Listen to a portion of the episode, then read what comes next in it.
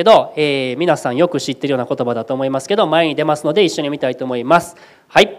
その時イエスはこう言われた。天地の主であられる父よ。あなたを褒めたたえます。あなたはこれらのことを知恵ある者や賢い者には隠して幼子たちに表してくださいました。そうです父よ。これは御心にかなったことでした。すべてのことが私の父から私に渡されています。父の他に子を知っているものはなく子と子が父を表そうと心に定めたものの他に父を知っている者は誰もいません。すべて疲れた人重荷を負っている人は私のもとに来なさい。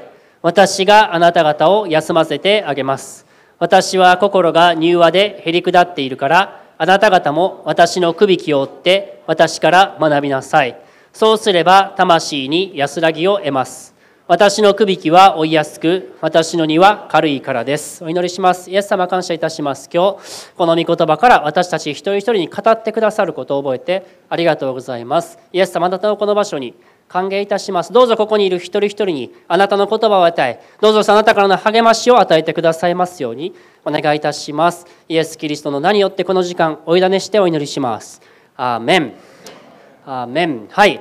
えー、今日のね、えー、礼拝のテーマ合同礼拝のテーマは「ウェルカム」っていうことです、まあ、珍しいテーマですけれども、えー、私たち歓迎されてます。そしてイエス・キリストからも私たちは歓迎されてる招かれているわけですよね。イエス様からの招きのとてもですね有名な言葉の一つだと思います。クリスチャンじゃなくても聞いたことがあるかもしれない言葉ですね。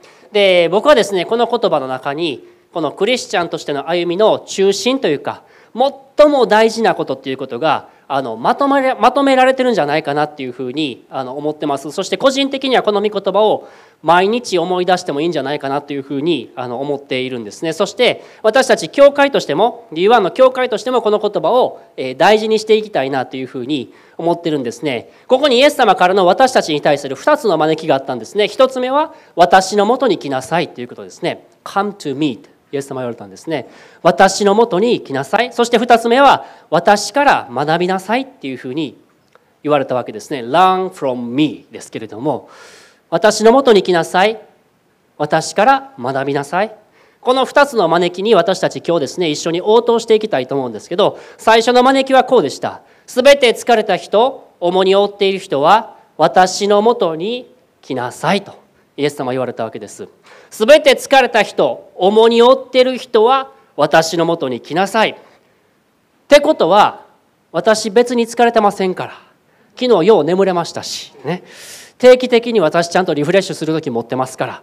割と元気に生きてますよ。だからこの言葉私には関係ありませんねと。いうことではないんですよね。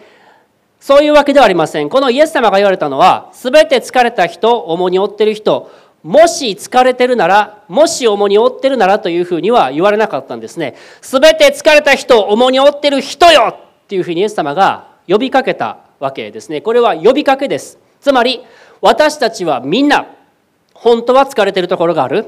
本当は重荷を負っている。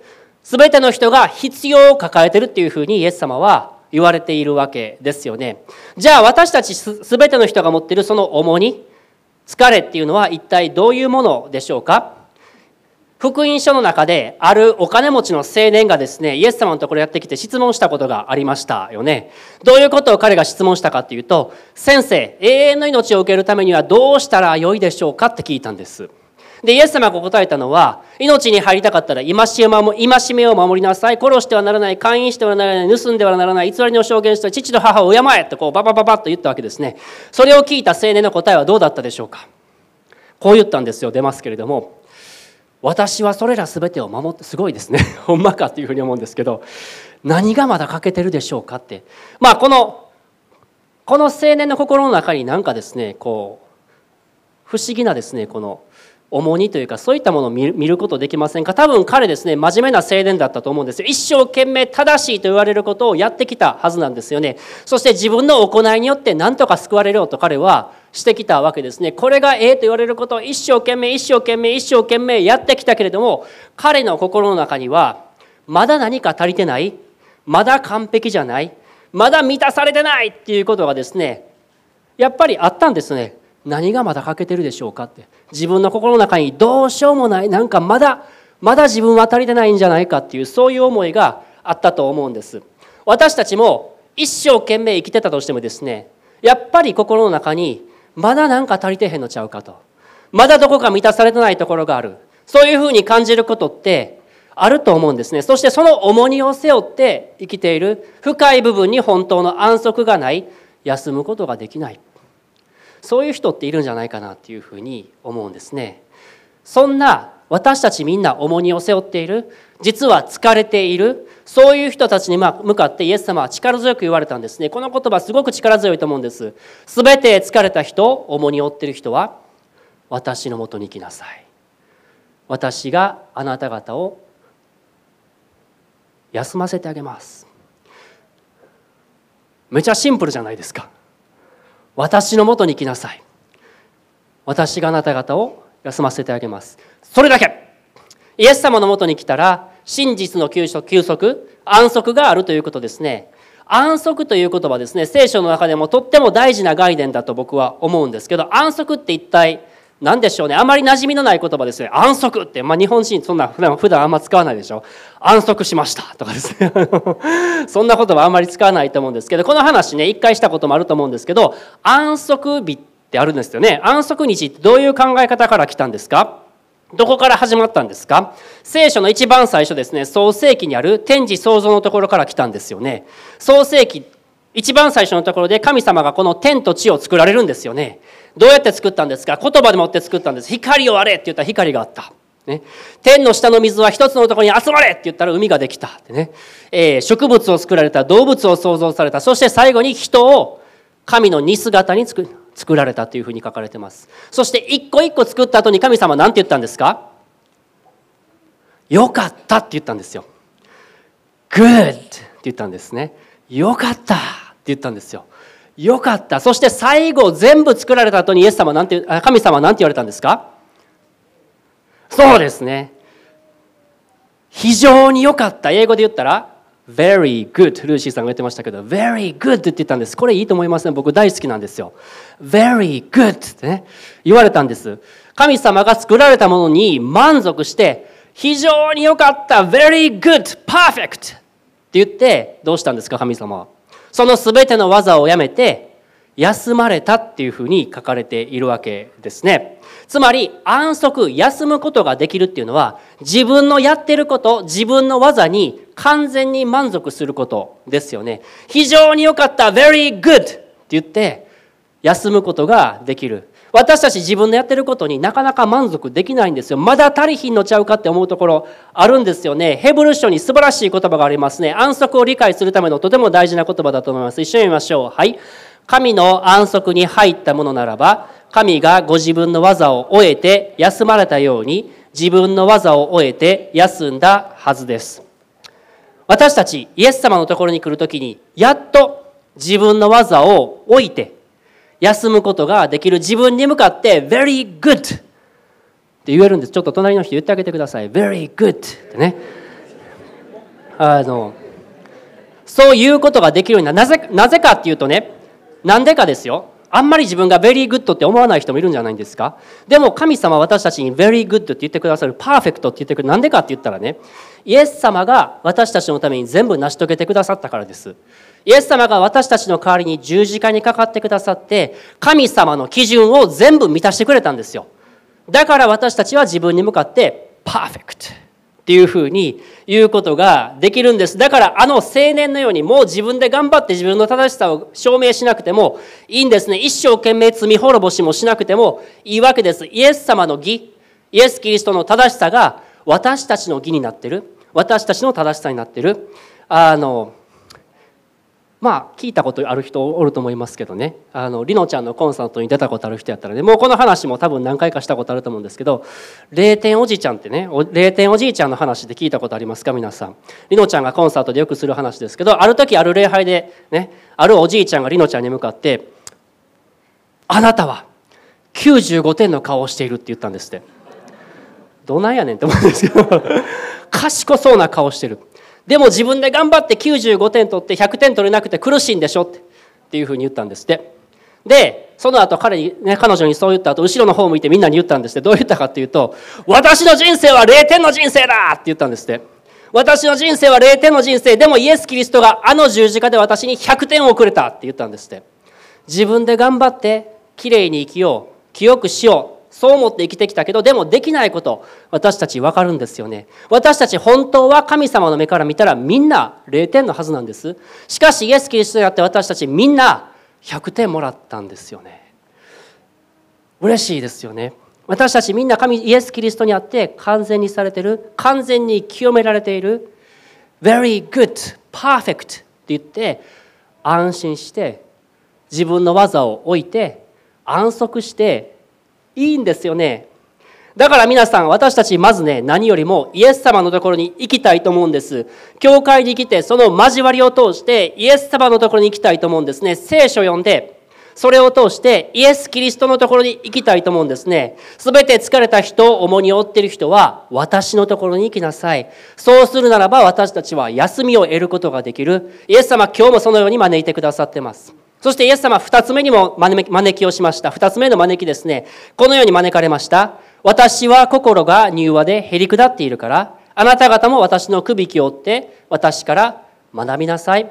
そうすれば魂に安らぎが来ます。二つ目の休みについてイエス様はここでも言われたわけですけど、くびき。おそらく長年クリスチャンやってる人やったら何回も聞いたことあると思いますけど、はい、写真出ます。こういうものですね。牛と牛が、まあ動物がですね、くびき、こうやって首と首をつないでですね、一緒に畑を耕したりとかしたわけですね。そして私たちはイエス様から言われているのは、イエス様とくびきを追う。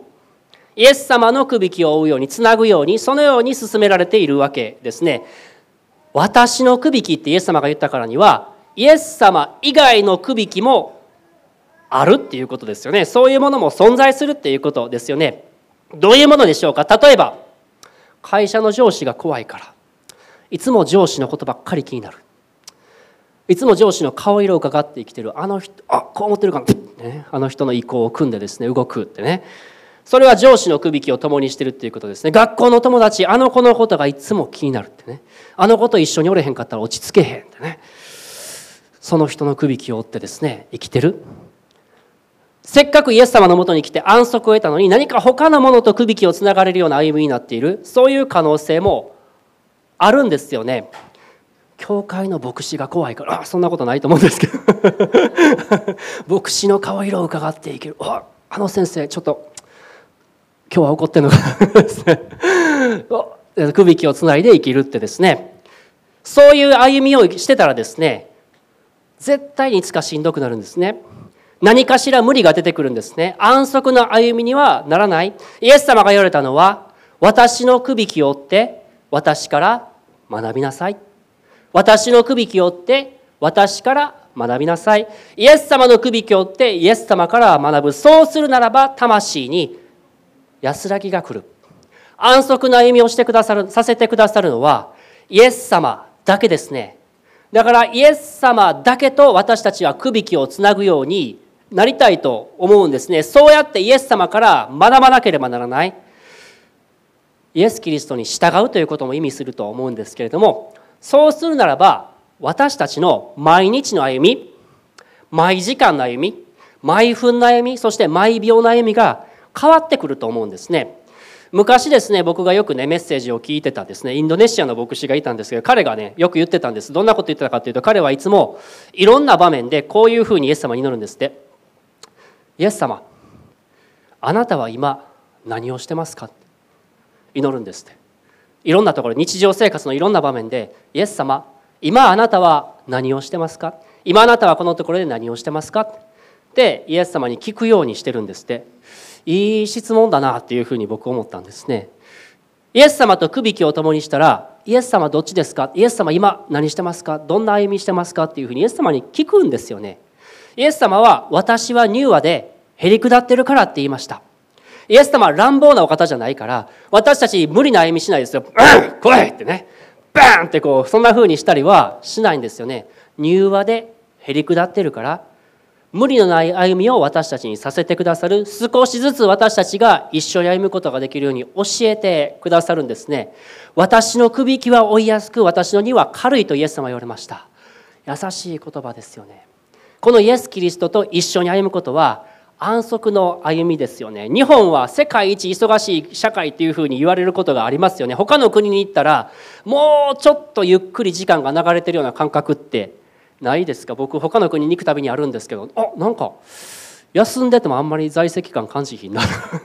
なんか日本によったらちょっと休んでたらなんかこう在籍感感じるような。他の人頑張ってるのに俺はええんかなとか思ったりする時もあるんですよね。でもイエス様とくびきを共にするならば無理にやるってことはないんですよね。イエス様の声を聞いてやるべき時はやります。イエス様が行くならば私も行きます。イエス様が止まるならば私も止まります。イエス様がどのぐらいやっておられるかを見て一緒に歩調を合わせながら歩んでいくんですよね。そうするならば安息が来るってイエス様は言われたんですね。心に安らぎが来ます。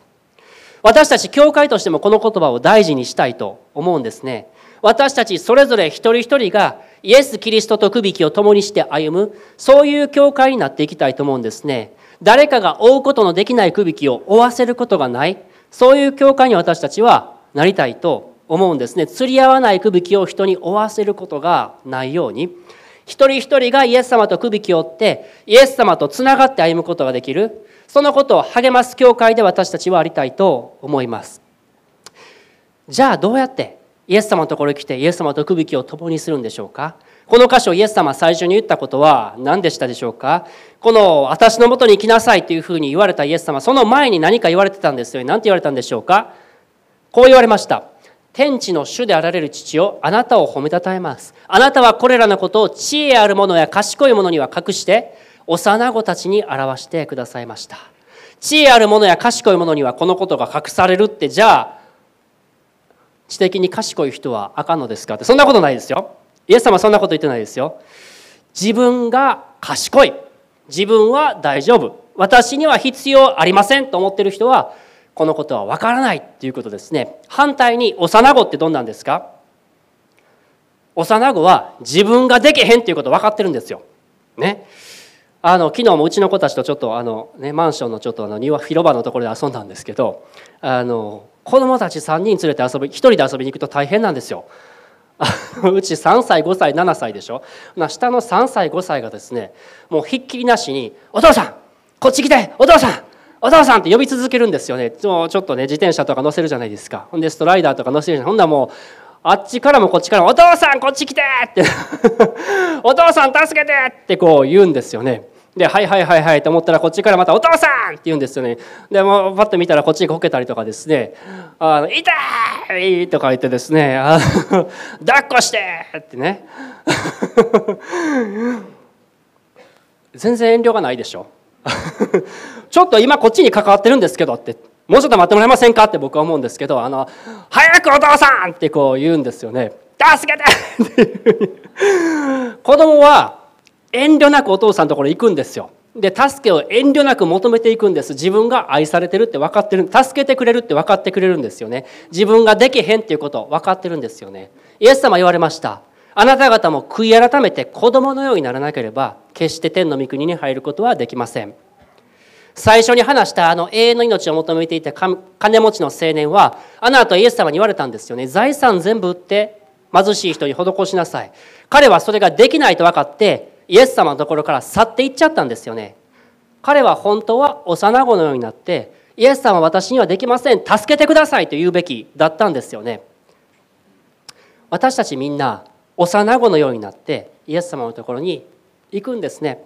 幼子のようになって毎日イエス様とくびきをつないでそのように歩んでいきたいと願うんですね。そうするならば私たちは安息の歩みをすることができる。安息の中で進んでいくことができる。しんどいクリスチャン生活ではなく安息のクリスチャン生活を送ることができる？その約束が私たちに与えられていることね。私たちは思い出したいと思います。そして教会としてもそれを大切にしていきたいと思うんですね。イエス様はどう言ってるだろうか？イエス様はどっちに行きたいんだろうか？イエス様は私をどのように連れしてしていきたいと願っているのか？イエス様今あなたはここで何をしておられますか？そのことを聞きながら歩みつつイエス様から学ぶものでありたいと思います。一緒にしばらくね祈りの時を持ちたいと思います。